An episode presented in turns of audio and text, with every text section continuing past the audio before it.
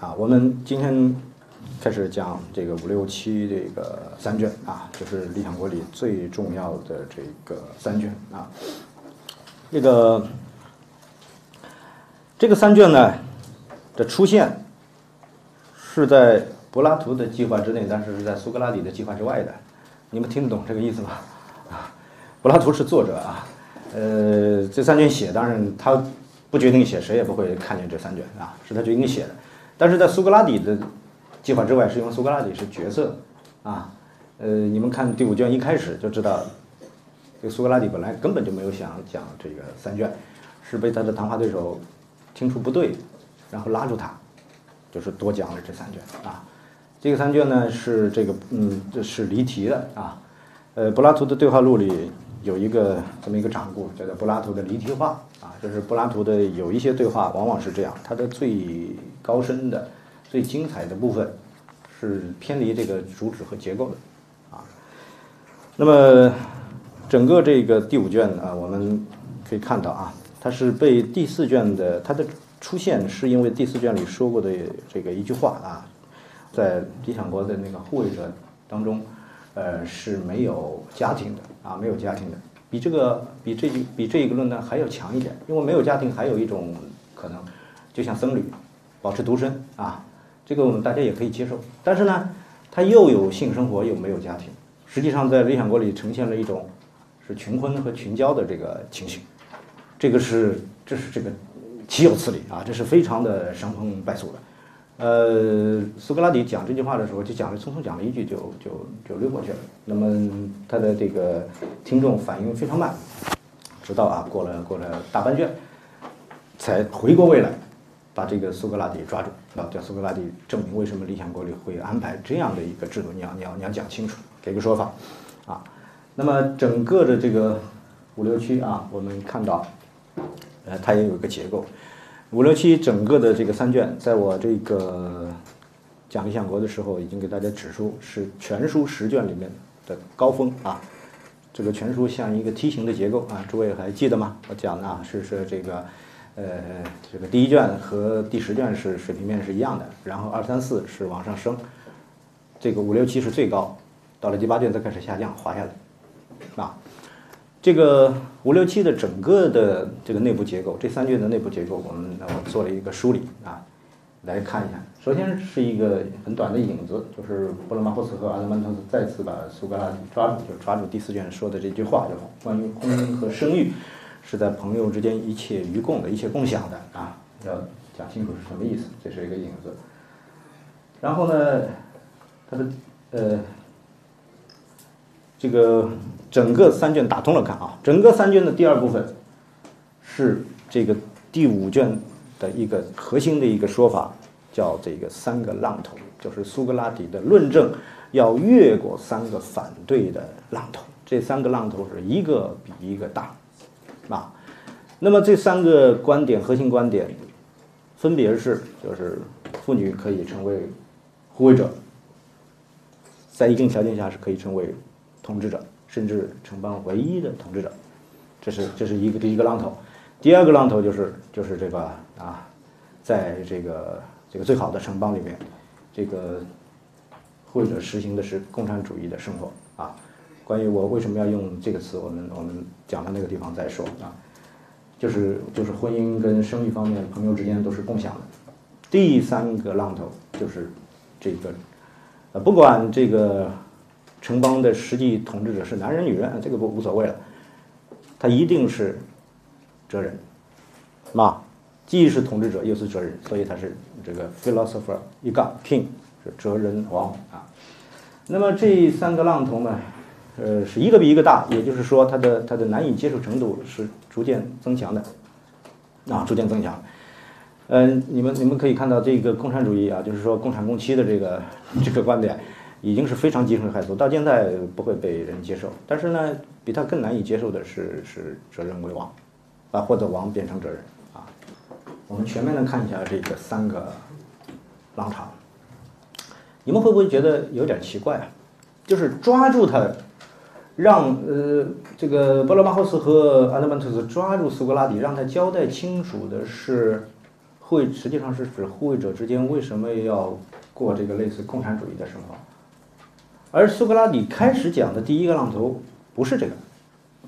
是说让要让妇女成为护卫者，对不对？他没有直接回答这个这个问题，这是为什么？啊，他的整体的安排是这样的，他要退一步，因为他原来就已经论证了，护卫者应该过共同生活，生活这就是说等于说同吃同住同工作，没有。财产住在一起，那么原来大家这个妹妹、贸贸然听下来呢，觉得啊，这个可能呃，第一印象就是说护卫者都是男的，啊，这个希腊人有这个印象一点都不奇怪的，因为因为希腊妇女是根本没有公民权的啊，就是说自由人的这个妇女也是公民大会里没有女人的，明白吧？啊，没有公民权，这事情呢，呃，在西方文明里也不罕见啊。实际上，你们你们知道妇女到。在西，比如说在欧洲、西欧，什么时候开始有投票权的？应该到二十世纪了吧？到二十世纪，对吧？他已经已经民主制，其他其他那个呃男性啊，好像工人也很晚，工人可能是十九世纪，工人更晚一些。就是，其实就是这个结构跟跟跟雅典嘛名称不同，这个结构情况是一样的。就哪怕是自由人、富人的妇女，没有投票权的，这是在他们文化里觉得这个是很天然的。就是那句话说，人是城邦的动物，实际上更应该读成男人是城邦的动物或者政治的动物，啊，那句话的背后应该读成女人是家庭的动物，明白吗？啊，所以，所以在在里面，我们天然的会觉得护卫者里，呃，可能都是男的，但是呢，一到说苏格拉底说这个护卫者，嗯，是共产共妻的，那那他们到民间去抢吧，哎，那不是这样，苏格拉底在这给他讲了。或者是过共同生活，但是你们其中有妇女，正因为有妇女，所以他一切共享，啊，你不要说共妻，你对女人来说也可以说是共夫的，没没问题的，没有他没有家庭，因为就是在护卫者的这个内部，一切是共享的，啊，所以他是退一步，他论证了护卫者里面有女性，的后面第二个那个论点就好论证了，明白吧？啊，但是呢，这个第二个这个论点呢？非常的麻烦，那，呃，只是我们退一步以后，它相对的好论证一些。但是要正面的论证这个第二个论点，就是说这个护卫者呃之间是实实行这个，其实就是没有过没有家庭生活的啊，呃，这个婚姻是集体婚礼，家庭是一个大家庭啊大家庭，这个观点是很难让人接受的，就是大家会觉得这个是，第一是说是很邪恶的。那第二是说，你要这么安排也很麻烦，为什么？很一不留心就会出现乱伦，因为因为在我们看它下面的一个情况就是变成就是说父母不知道子女是谁，子女不知道父母是谁，那那一不留心当然会出现乱伦啊。就一方面是说它不好啊不可取，一方面说它不容易操作啊，它这这这个就不可行。那苏格拉底后面就说我要从这两方面论证啊，他耍了一个诡计。这个让格劳孔自己上了一个当，说格劳孔说，那这样，你先假设它是可行的啊，你然后你跟我们论证，在它可以做到的情况下，它对城邦有什么好处，是可取的。那那么第第二，苏格拉底在第二个浪潮浪潮里主要论证的就是说，这个这种方方面面的这个设计啊，对城邦是好的，是可取的。第三个浪头实际上他是要为了证明这个共产攻击是可行的。就所有这一切是可以实现的，怎么实现呢？同志的哲学家就实现了，是这样的啊。所以整个的思路，你可以说它是围绕着这个第二浪潮的，就是护卫者的这个共产主义啊。第一个是让它的呃是作为它的一个必要条件，呃，就第三个浪潮呢是是为了让这个共产主义得以实现的一个一个一个啊机缘，一个条件，实现的条件，一个是理论条件，一个实现条件。但是这个实现的条件呢，在在实这个实现的条件是苏格拉底真正想讲的，也是柏拉图真正想写的。在《理想国》这本书里，他讲的护卫者的共产主义，他针对的是家庭。啊，他财产呃当然也讲，只不过一笔带过了。他主要在这个第二场浪浪潮论证的是护卫者是没有小家庭的。但是在这个地方，这个柏拉图的共产主义。和马克思恩格斯的这个共产主义有点区别。马克思恩格斯的这个共产主义是说，这个呃家庭私有制和国家是渐次的，就是一个层面的东西都会消亡掉。家庭消亡，国家也会消亡，就代之以公社啊，国国家是统治者压迫的机器，然后是实际上是是自由人的联合体替代了国家啊。但是在理想国里面，这个逻辑是反过来的，它是为了保全这个国家，让家庭消亡的，它是破家护国，把三个这个浪潮一波一波的看过来啊。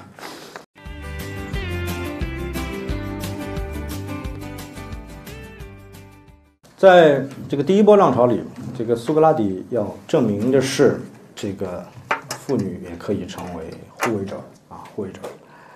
在我们今天啊，有很多国家的现在的这个执政的啊，执政的这个内阁首脑啊，政府首脑或者国家元首都是女性。你们你想想就别说了，德国的啊，英国的啊，英国的这个政府首脑不是，但是国家元首是，长期以来就是待机这么长时间的这个女王啊，都是都是女性。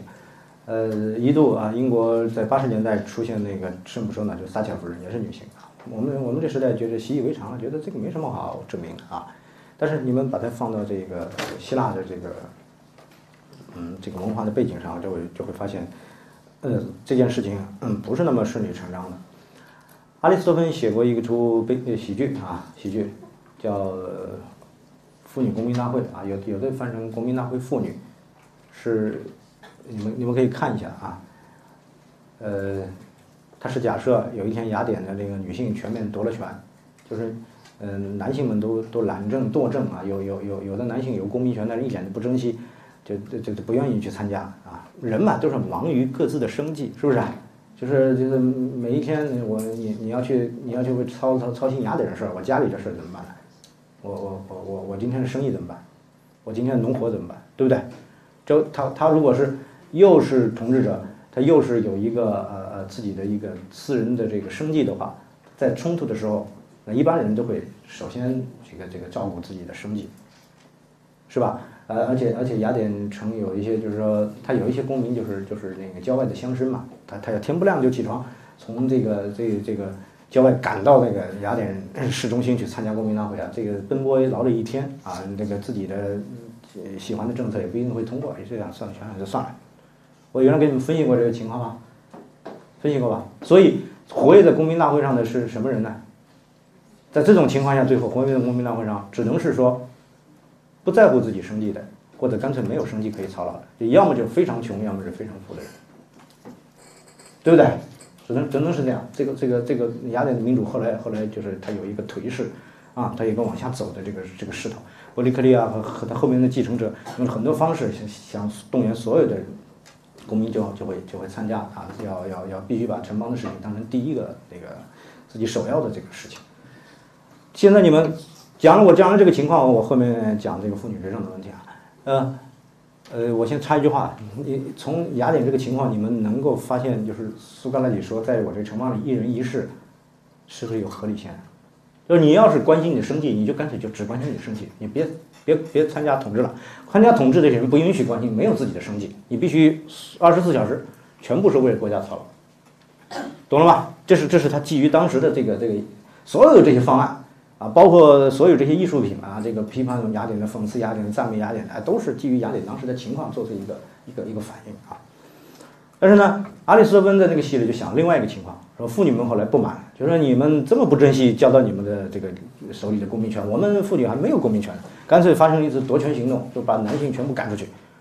公民大会由纯粹的妇女构成，然后就提出了一些非常好玩的一些建议，就是带有很多女性色彩的这个建议，比如说，呃，有的男的就是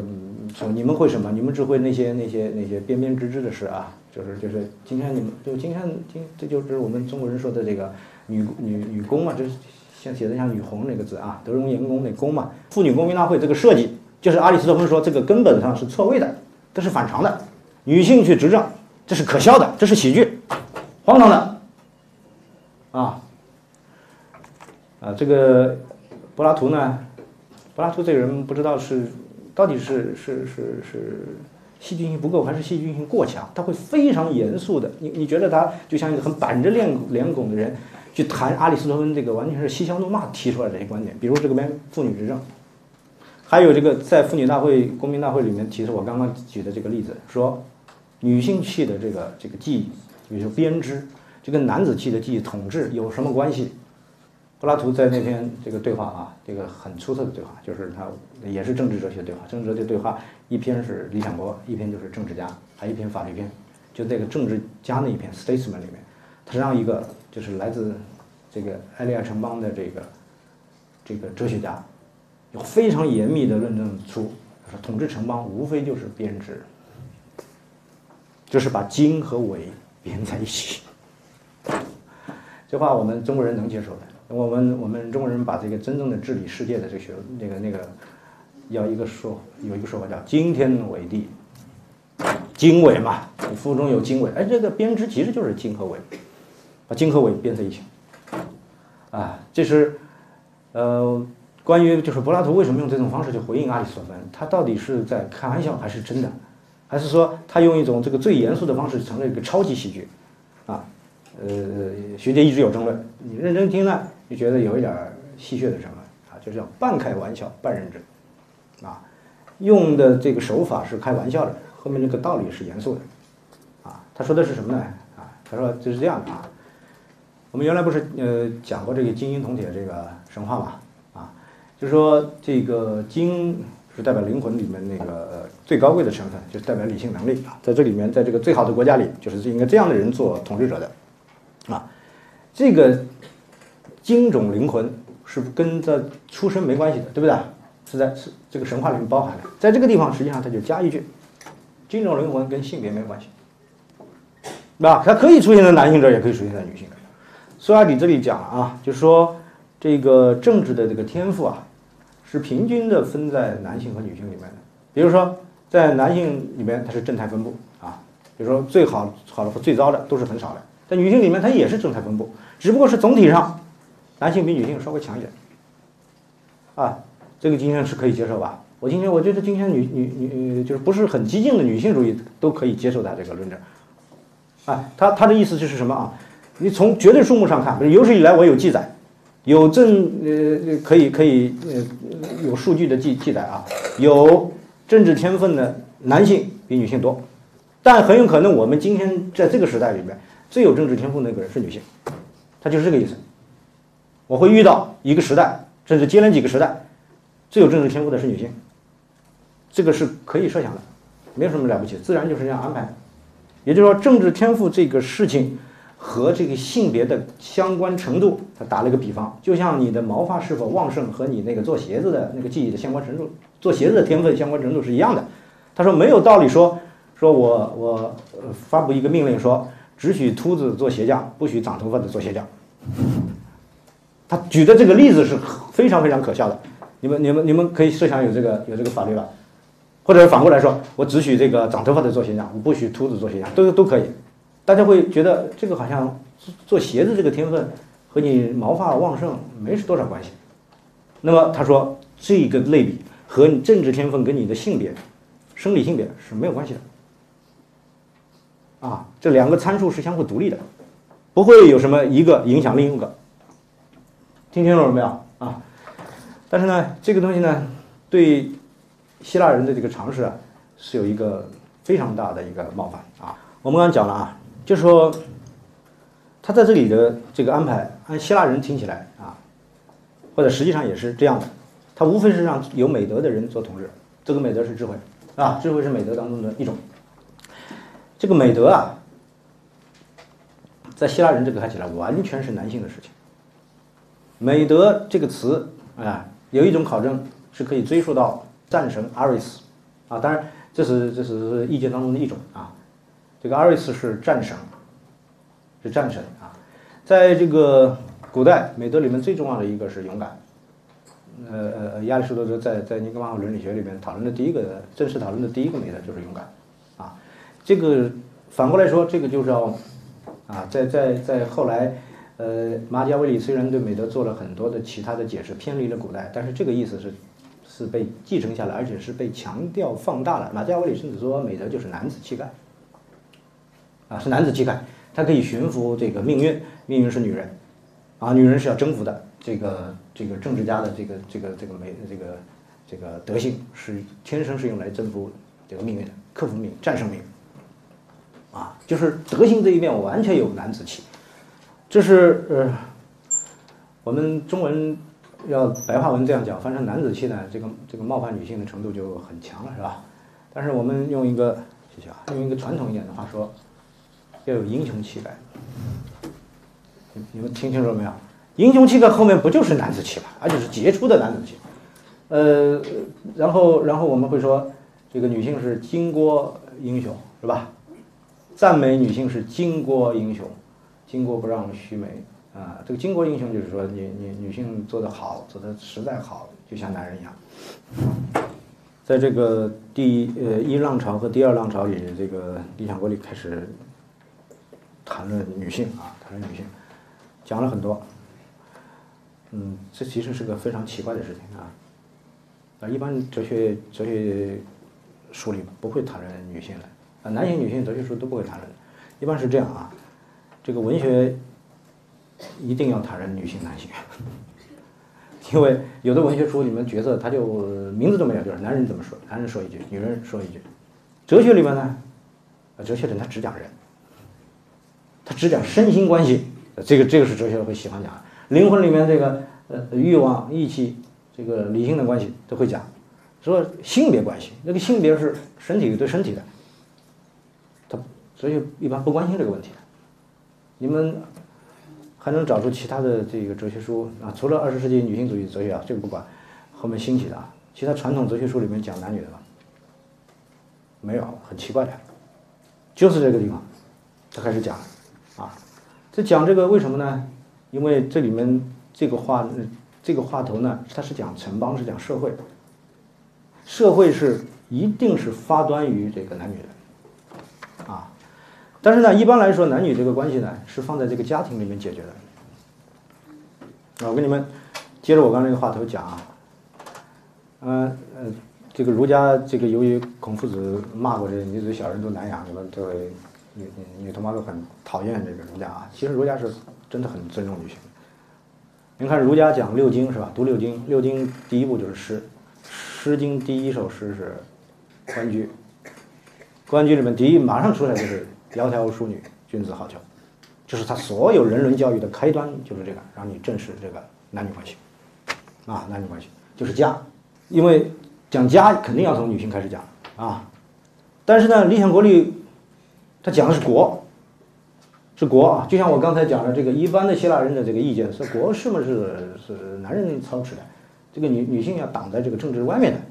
那么这个地方为什么讲男女呢？他认为女性可以参加到政治活动里来。更重要的理由就是说，这个女性参加的政治活动，它是为了后面第二个浪潮铺垫的。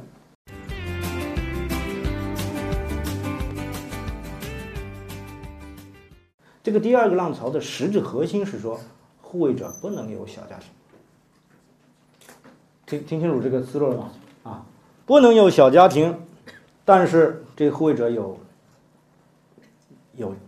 这个。繁衍的冲动也会有繁衍的结果，怎么办？对，因为在这儿，呃，第二个浪头的这个正式的表达啊，在四百五十七 C 和 D 里面，苏格拉底明确的讲，所以这些女人应该归这些男人所有，任何人都不能和任何人组成一对一的小家庭，父母。不知道谁是子女，子女不知道谁是父母，啊，这句话当然你要挑刺也可以挑的，哎，父母不知道谁是子女，嗯，也意味着他不知道自己是不是父母，对不对？嗨，也不知道自己到底生生生了有没有后代，就不知道是否为人父母。它的根本的这个就是第二浪头的核心就是产出家庭，或者里有女性，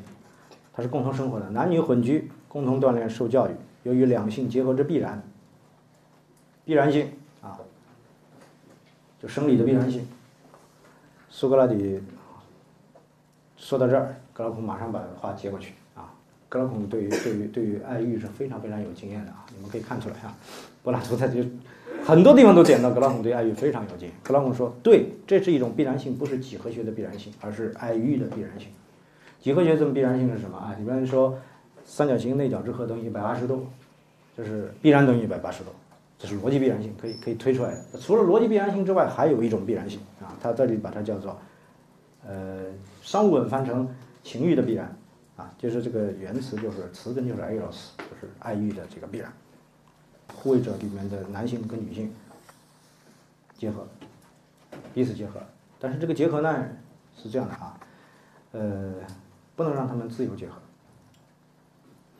是要用一种方式。啊，让最好的男性和最好的女性尽可能多的结合，就是他们之间，他们两类人啊，最好最好的男性和最好的女性留下最多的后代，是这个意思。这个考虑是什么考虑？是优生学的考虑。但是呢，他在这个这个里面呢，理想国的设计是这样的，让你拥有自由的幻觉，就是说不是说组织安排你就跟他结合一下，不是这样的啊，让你抽签。但是呢，这个抽签是被，呃，是被有黑箱作业的，知道吧？他说是一个巧妙的抽签制度被发明出来，让你觉得抽到了这个人，你你其实完全是因为运气，或者你，比如说一个交叉的男性，他想跟一个女神级别的人这个啊，他永远抽不到他，你放心好了，永远抽不到的，啊，你归，这个这个这个责怪世界自己运气不好，那其实是他抽签的那个啊这个不好，啊，是他的设计里面已经把你排除掉了。第二卷到第四卷，苏格拉底。把理想国的护卫者描写的是一个兵营的话啊，就像一个兵营。那么在这个地方呢，就像一个畜群了啊。什么畜群呢？就是呃，管理这个牧场的时候啊，管理牧场或者管理一个养鸡场的时候，这个这个主人经常要考虑的东西就是优生学。他会他会禁止呃，他会他会让这个这个比较好的血统高贵的更强壮的这个这个呃公母多结合，产生更好的后代。呃，它有很多设计啊，这设计呃非常细，我也不都讲了啊。就一个设计说，女性的这个结合年年纪在二十到四十岁，男性是在二十五到五十五岁。你们会你们会问，怎么避免血清乱伦？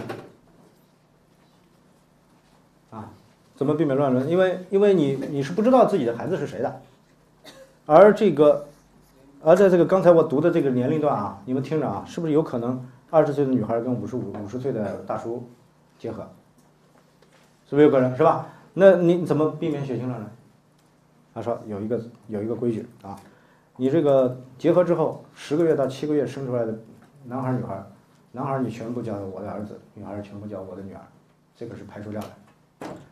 但是兄妹乱伦没办法排除，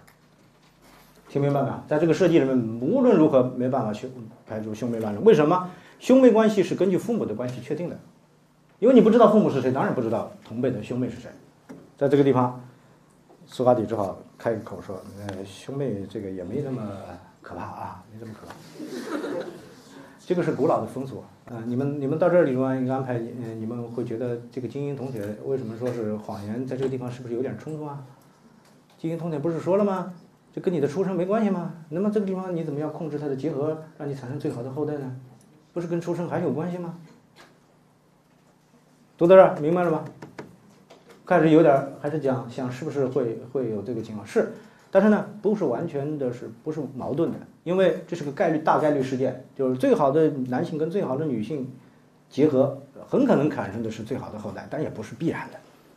否则的话你就按出生来就完了啊，这还是要检查的，一个一个检查，这个是呃这个制度。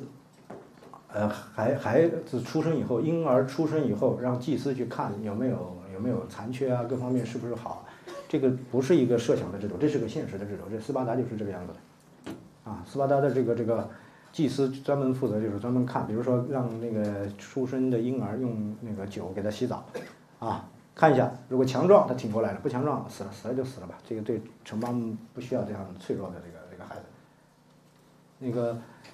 前两年拍过一个这个美国拍过一个斯巴达那个电影嘛，那个主角一开始生出来就被那个祭司在那个山崖上看，对吧？反反复复看，就说看了一个不对就直接就扔到那个悬崖下面去了。悬崖上面累累的都是孩婴孩的这个尸骨，看见没有？这就是斯巴达存在的这个，因为因为他需要公民强壮，因为他斯巴达永远处在跟外邦的战争状态里面，全民皆兵这个状态，他不强壮，个体不强壮，这个这个这个种挺不下来的，不能幸存的，所以他不能保留这个弱弱的这个。啊，这个这个制度倒是优生学，这个不是苏格拉底的一个一个这个幻想出来的东西。优生学是这个希腊世界的人，希腊世界现实存在的，这个他的同伴能理解的。只不过把优生学的这个原则贯彻的如此之远，破坏家庭，这个是他们原来没想到的。明白了吧？啊，这个为什么对城邦有好处呢？很简单啊，它里面讲的就是这样。他说这个什么样的城邦是一个最好的城邦呢？就是一个城邦像一个人那样，就是它没有你的我的这个区别。我们护卫者共享一个身体，它是一体的。所以你也可以说它是铲除了小家庭，你也可以说它建立的是一个大家庭。这个大家庭拧成一个身体，啊，拧成一个身体，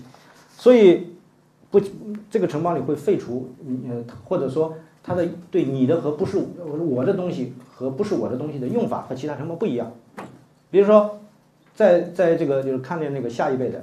每一个人都会说这是我我的孩子，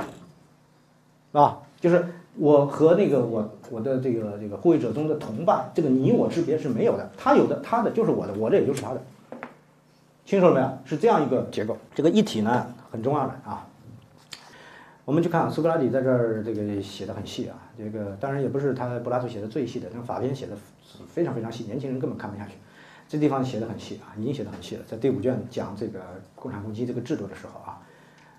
啊我也不会在这讲的那么多啊。有一个会提醒我举一个例子，比如说他说这个呃呃呃产后啊，母母亲是。知道自己做了母亲的，父亲不一定知道自己做了父亲，对吧？这个很清楚。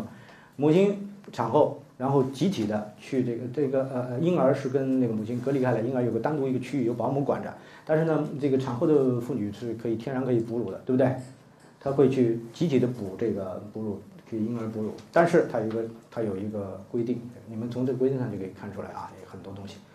他说不能让一个这个哺乳的母亲。专门补一个这个婴儿时间过长，为什么？你会认准这个孩子，你会对这个孩子产生特殊的感情，只有这个是我的孩子，明白了没有？他这个这个整个的这个这个安排，你看细到细微到这个地步，啊，就是说你换着补补，那个也是你孩子，不是只有这个，不是只有这个是你的孩子，懂了吗？就是他用的各种制度防着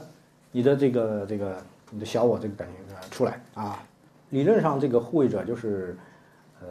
应该是一个人，而且在苏格拉底的这个原来做的最基本的类比里面，护卫者这个阶层是代表了一个人的灵魂的一个部分。你听明白了没有？原来不是这样说的吗？所以呢，这个对一个人的这个理性和这个义气来说呢，他没有这个，就是那么多的这个，呃。他他一个人的这个呃理性是不会分化的，是不会分割和分化的。但是呢，这个比喻到后面他的困境就出来了啊！你们看苏苏格拉底在这个地方以呃，你们柏拉图的这个写里面有一点字面上明显是有前后的，也有矛盾的，不知道你们发现没有？他在整个的灵魂类比的时候说，城邦像一个人，对吧？这是这是整个的原来的这个全全书的一个支撑性的一个类比。但是在这个在第五卷的时候，他说，他又说，最好的城邦像一个人，应当像一个人。如果一个城邦像一个人那样，那个城邦才是最好的。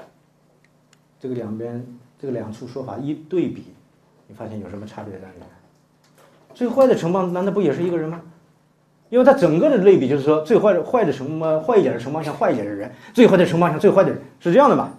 你不能说这个城邦只有像一个人那样，他才是最好的。那整个他原来那个类跟他那个类比比就失效了，就失效了啊。呃，这个地方为什么会这样啊？我留给你们去思考啊，去思考。这里的问题啊，就是说护卫者要结成一个人，他有方方面面的要求。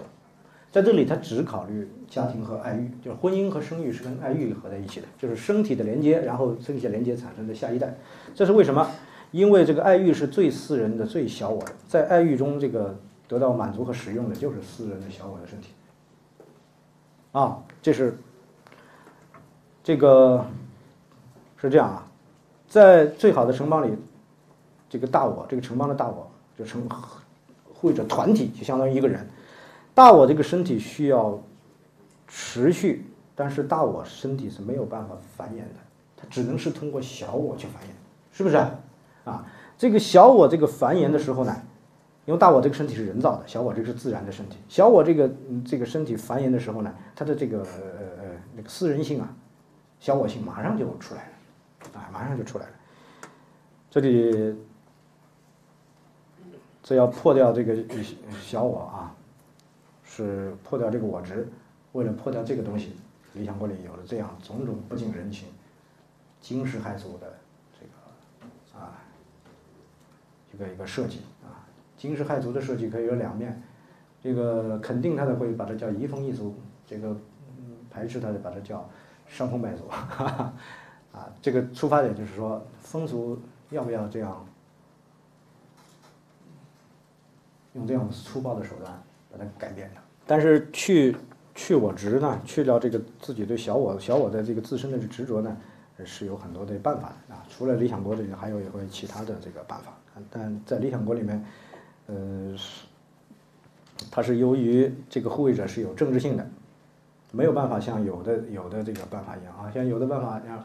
儒家和墨家里面有有这种办法，它是去掉小我，但是立大我，然后怎么立呢？万物一体，对吧？有个这个宋代有大儒说，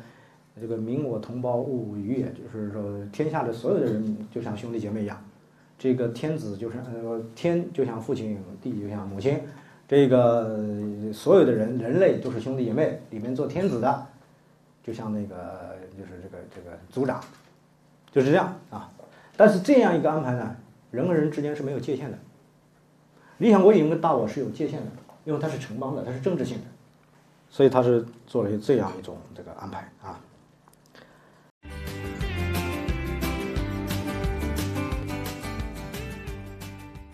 这理想国里有三种制度的安排，会遭遇到一个比一个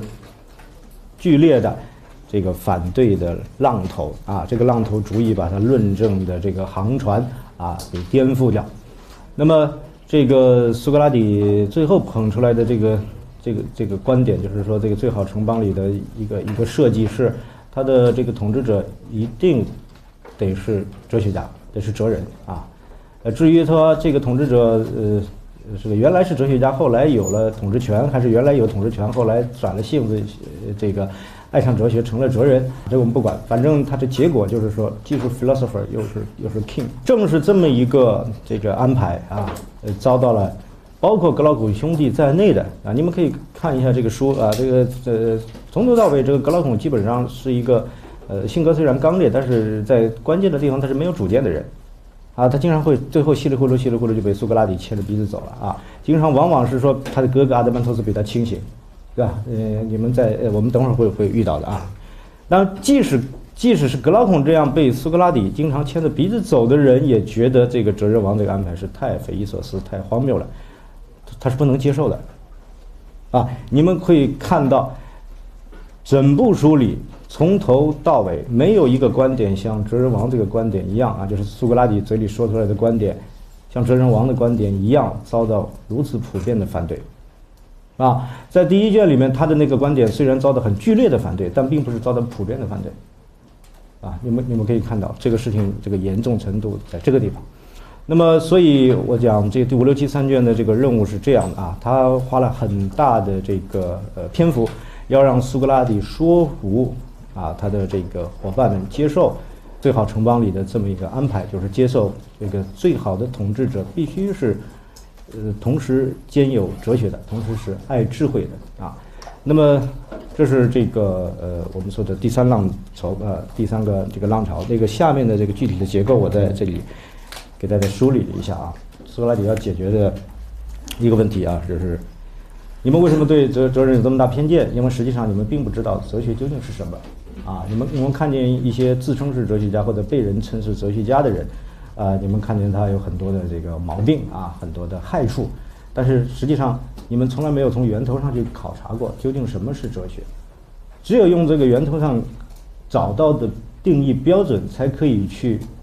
用这个标准去检查那些自称或者被别人称为哲学家的人究竟是不是哲学家，只有从这个标准出发啊，所以呢，这个第一个问题是说要问什么是哲人，什么是哲学。第六卷一开始仍然是这个呃呃第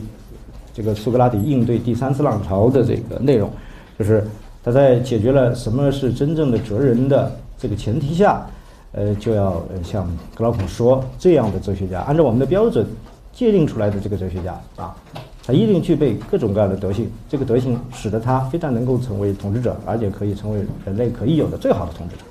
这都是从理论上推出来的，啊，这是这个第六卷一开始的一个部分啊。但是呢，就在这个地方，这个时候呢，呃，格劳孔那个时候已经基本上被苏格拉底迷得毫无反省能力了啊。基本上苏格拉底说什么，他就说是，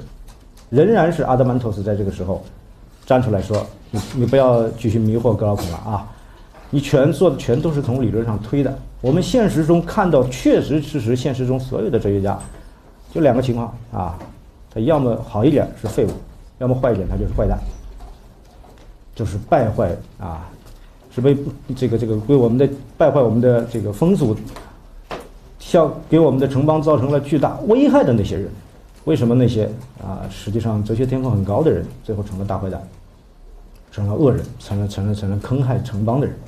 啊，这是为什么？那苏格拉底在这儿要要要做一个非常严肃的一个申辩啊，这是这是一个申辩啊，就是为哲学再次做出一个一个申辩。这个申辩跟呃苏格拉底在法庭上为他自己做的申辩不同啊，呃他他的在法庭上的申辩一口咬定自己是没有犯罪的，但是在这个情上下文里面，他非常清楚，他认了，说确确实实那些哲学种子，就是哲学天分非常高的人，适合做哲人王的那些人反而。对雅典城邦啊，做了最大的，做出了最大的危害，这个事情先认了，认下来，然后他解释这是为什么，是吧？就是这个部分啊，四八七 B 到四九七 A 这一个部分啊，呃，这个部分很费力说完了以后，他又回到他的这个正题上，说这个如果呃呃呃哲人这个呃呃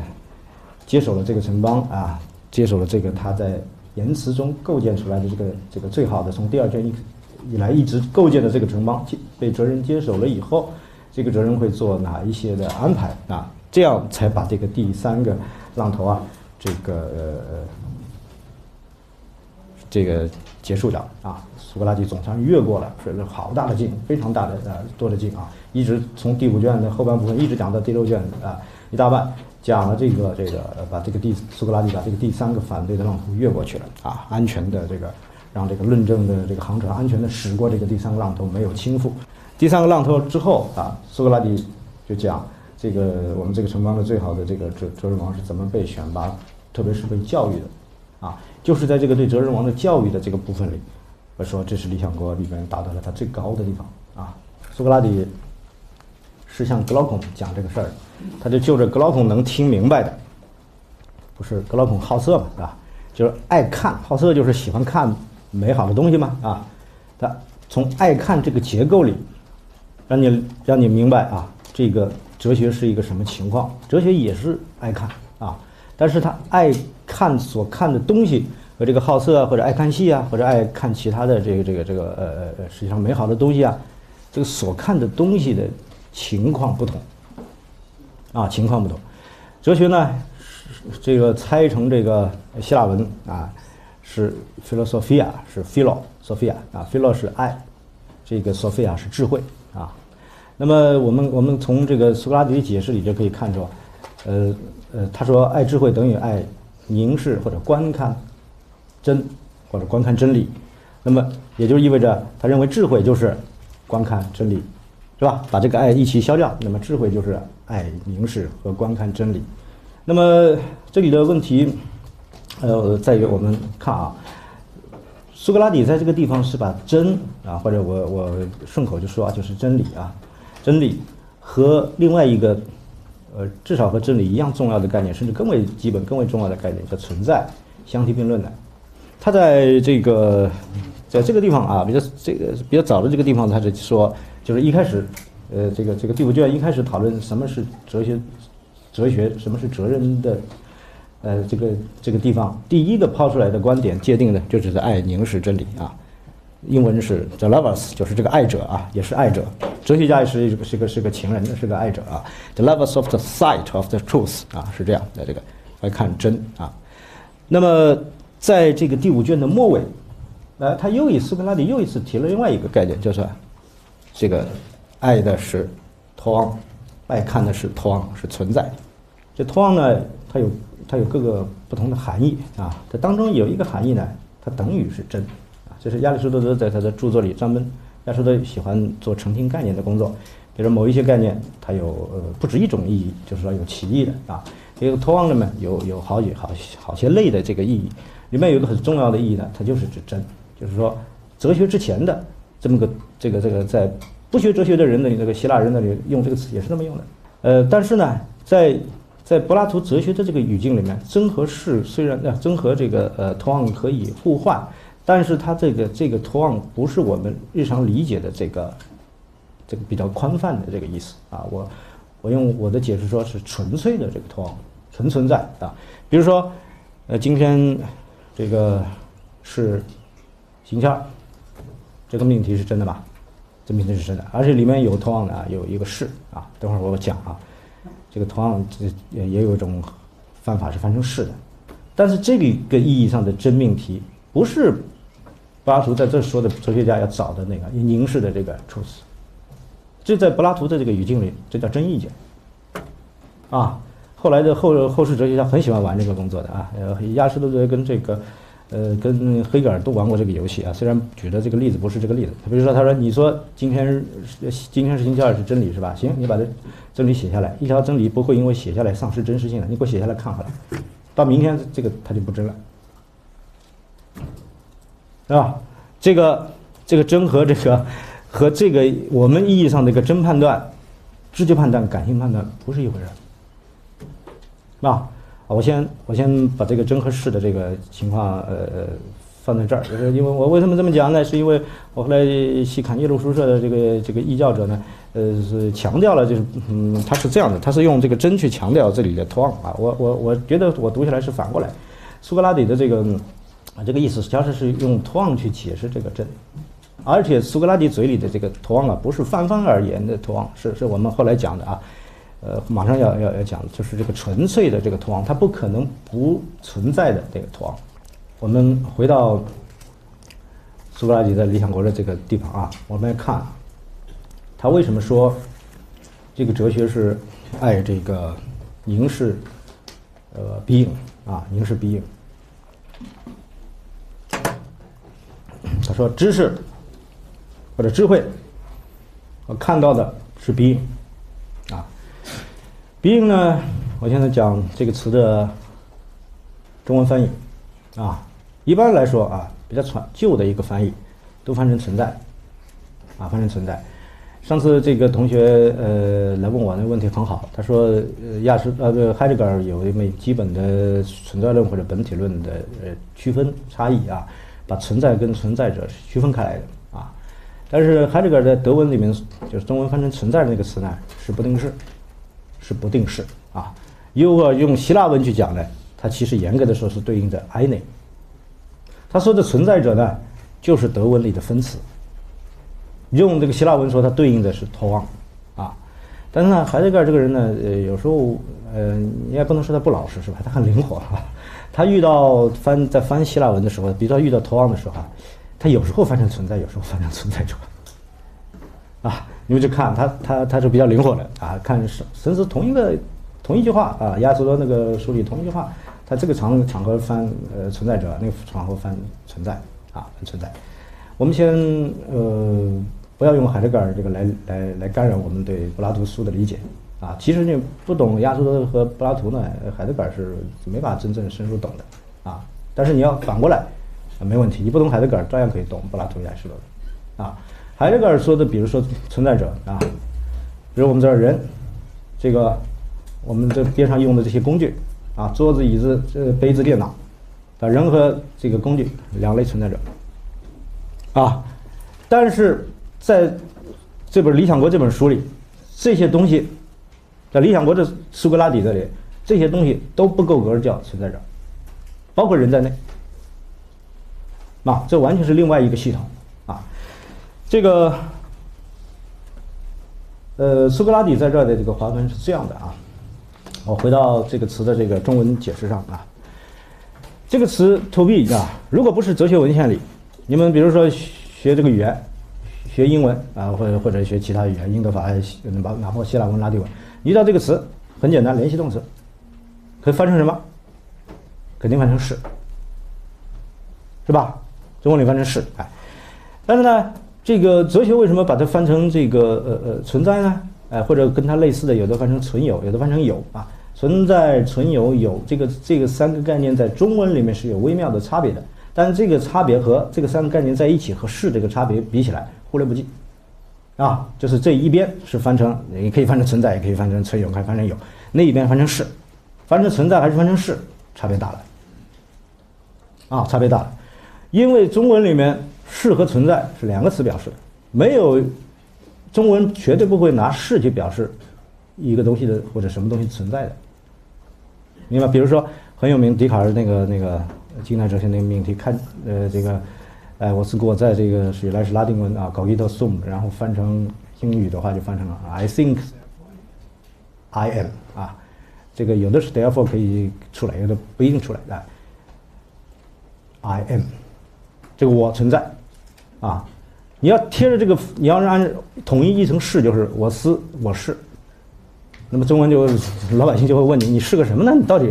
你话没说完呢，你你是是什么？哎，这个这个老百姓这话没错，因为中文里这是一定后面要跟着什么东西，啊，仅仅是联系动词，它不表示存在的。但是麻烦就麻烦在这个西语里面，西方语言里，包括包括整个英欧语语言里面，这个是和存在是合在一起的，那合在一起的。所以呢，就是在在这个考察这个希腊哲学这个用法，包括柏拉图、亚里士多这个这个图案或者比应这个用法的时候，你们可以，它既有这个存在存有的意思，它也有是的这个意思啊。我现在和诸位来进入到这个这张表啊，就苏格拉底讲的这个真的这个图案是什么啊？是什么？这里苏格拉底。讲的这个观点表示出来的观点和这个呃这个柏拉图的一些哲学上的先驱啊，就是这个苏格拉底之前的有一些哲学家的观点是一脉相承啊。有一派这个哲学家呃有一个命题，这个命题叫做这个能被思维的和能存在的是相同的啊。这个有时候简化的话译法就译成私有同一性，私有同一性啊。呃，这个命题本身呃比较呃，它它本身的解释也也比较呃复杂啊，比较复杂。但我今天呃用一个最简单的这个解释啊，就是能这个命题我们可以这样来理解啊，能用是去说的东西，或者是呃能用鼻音去说的，一定是能被思维的。能被思维的是什么？思维的单位是什么呢？同学们是概念，是概念，是不是啊？思维的单位是概念。思维研究思维的这个是逻辑学，研究思维法则、思维规律的是逻辑学。逻辑学的第一条规则是什么规则？第一条规则叫同一律。我们通常思维的时候，脑子里会总会有一个一个图像对应出来，我们会天然的认为这个概念就是对应的这个图像。我们来看是不是这样啊？图像是一个具体的东西的一个一个影像啊。比如我用苏格拉底用过的这个。啊，他他自己最喜欢用的这个这个一个例子啊，就是说大和小，大和小。他说，大这个概念是不是等于大的东西？我们说图像对的一定是某个大的东西啊。苏格拉底说不是的，为什么呢？有大的东西啊，啊，同时就是小的东西。大的东西和和比它更大的东西比，比如说我这个这个杯子跟手表比，它是大的东西；它跟这桌子比，它就是小的东西。这桌子呢，跟这个杯子比，它是大的东西；跟教室比，它就是小的东西。这任何一个大的东西，它同时就不是大的东西。听说没有？是不是这个样子？哎，具体的东西都是这样的。我们叫具体的东西，只要不是用一个专门的名称去叫它，就是用一个概念去叫它，一定会呈现这种面目。比如我说今天，今天这个日子。它同时就是昨天是是明天，今天对明天来说是昨天，对昨天来说是明天。听清楚没有？啊，所以在一个任何一个具体的事物上面，啊，它并不完全符合那个概念，它既符合那个概念，又不符合那个概念。我用这个，我要用那个呃大来述说一个大的东西，我只能说它既是大的，又不是大的。更我刚刚现在举的都是具体啊，更不要说我们这个具体的东西，它同时也是在时间中会变化的东西。这个变化是什么？变化就是是，并且不是。变化无非就是两个情况，一种是不是变成是，一种是是变成不是。不管你把这个是当成中文里的联系动词，比如说，呃，你是这个啊，呃，现在现在你们是年轻人啊，以后那个到我这个年纪了，脸皮再厚我也不好意思称自己是年轻人啊。虽然很多人说你还是年轻就青年教师，我说没这么厚的脸皮啊。就是说，你你从这个是年轻的变为不是年轻，从是变成不是啊。还有一种呢，这个托旺还有一个情况是存在，是吧？我存在也说得通的，存在无非是说从无到有把它做出来，这是一种变。还有一种变呢，从有到无灭掉消失，一个是产生，一个是消灭消亡，也是是和不是放在一起说，这样明白了？就是苏格拉底说，这个这个我们感觉经验遇到的这个世界里发生的所有的东西，其实都是不是真正的是。它都是这个既是又不是。什么是真正的是？只有那个大这个概念自身，它绝对不可能不是大的。否则的话，你想大这个概念，你等于就是想小这个概念。啊，思维是要抓住概念，不是抓住这个概念涉及到的对象，是吧？你你现在这一想，你就知道把对象跟概念区别开来。概念就要严格的维持自身统一的，维持自身同意的就是说，这就概念来说，一定是 A 是 A，绝对不会出现是且不是这个情况。听听清楚吧？所以苏格拉底在说，在这说知识涉及到的就是，啊，涉及到的是是是哎托望，托望或者 I 内，它是严格意义上的，比如说他思考的不是任何大的东西，而是大本身。大的定这个大本身定义是什么？它和小本身有什么不同？啊，大本身，我们刚刚叫做大的这个概念，是为了我们的解释啊方便。但是在我们今天的这个呃呃思想背景里面啊，我们概念往往是偏主观这一边的，是吧？我只是我这么想而已。但是在苏格拉底、柏拉图这个里边呢，呃，他没有概念这个词，他讲的是我们今天说概念对应着的。不是主观的，事物自身就是这个样子，啊，他说一个事物自身有呈现某种性质，是因为它和那个这个呃呃啊，这个可感的事物呈现某种性质，是和是它，因为它和这个性质所对应的那个那个自身那个普遍概念发生了某种关系，比如说某物大是因为它分享了大本身，某物美是因为它分享了美本身。这个是柏拉图式的这个考虑问题的方式，所以啊，苏格拉底讲，在这个地方啊，哲学只是和这个事物自身，就是跟这个存在打交道。还有两种情况啊，就是这个这个这个三种的这个和认知有关系的状态是这样的：是知识无知，啊，无知是不知道什么，它对应的是是这个 being 的反面啊，是这个这个 t o m e o n 啊。这个这个等于是 not being 啊，啊 not non being 或者无啊，用英语说就是 nothing 啊，无知对应的是 nothing 啊，这个里面是有点问题的啊。他说你 say nothing 就是等于你什么都没说，说 nothing 等于什么都没说，你想 nothing 等于什么都没想是吧？其实其实是这样的，我认识 nobody 等于说我谁都不认识。啊，不是说你有一个想那个你想针对的有一个东西叫 nothing，是这样的啊。那么这里面这里涉及到一个那那很玄的东西啊，这个以后我们讲，因为思考无啊，思考有和无就是这是真正很玄的东西。因为中中国这个玄玄就是从玄学来，玄学思考的就是这个东西啊。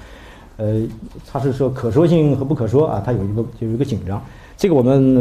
呃不谈啊，这个反正在这儿苏格拉底就就讲啊，说有一种情况无知，无知针对就是正好无知所针对的正好和知识所针对的东西相反，知识所针对的东西是纯存在纯是的话，那无知针对的就是不是或者纯呃无啊纯无。那个还有一种情况是介于两者之间的，它叫意见。这意见这个词原来已经出现过了啊，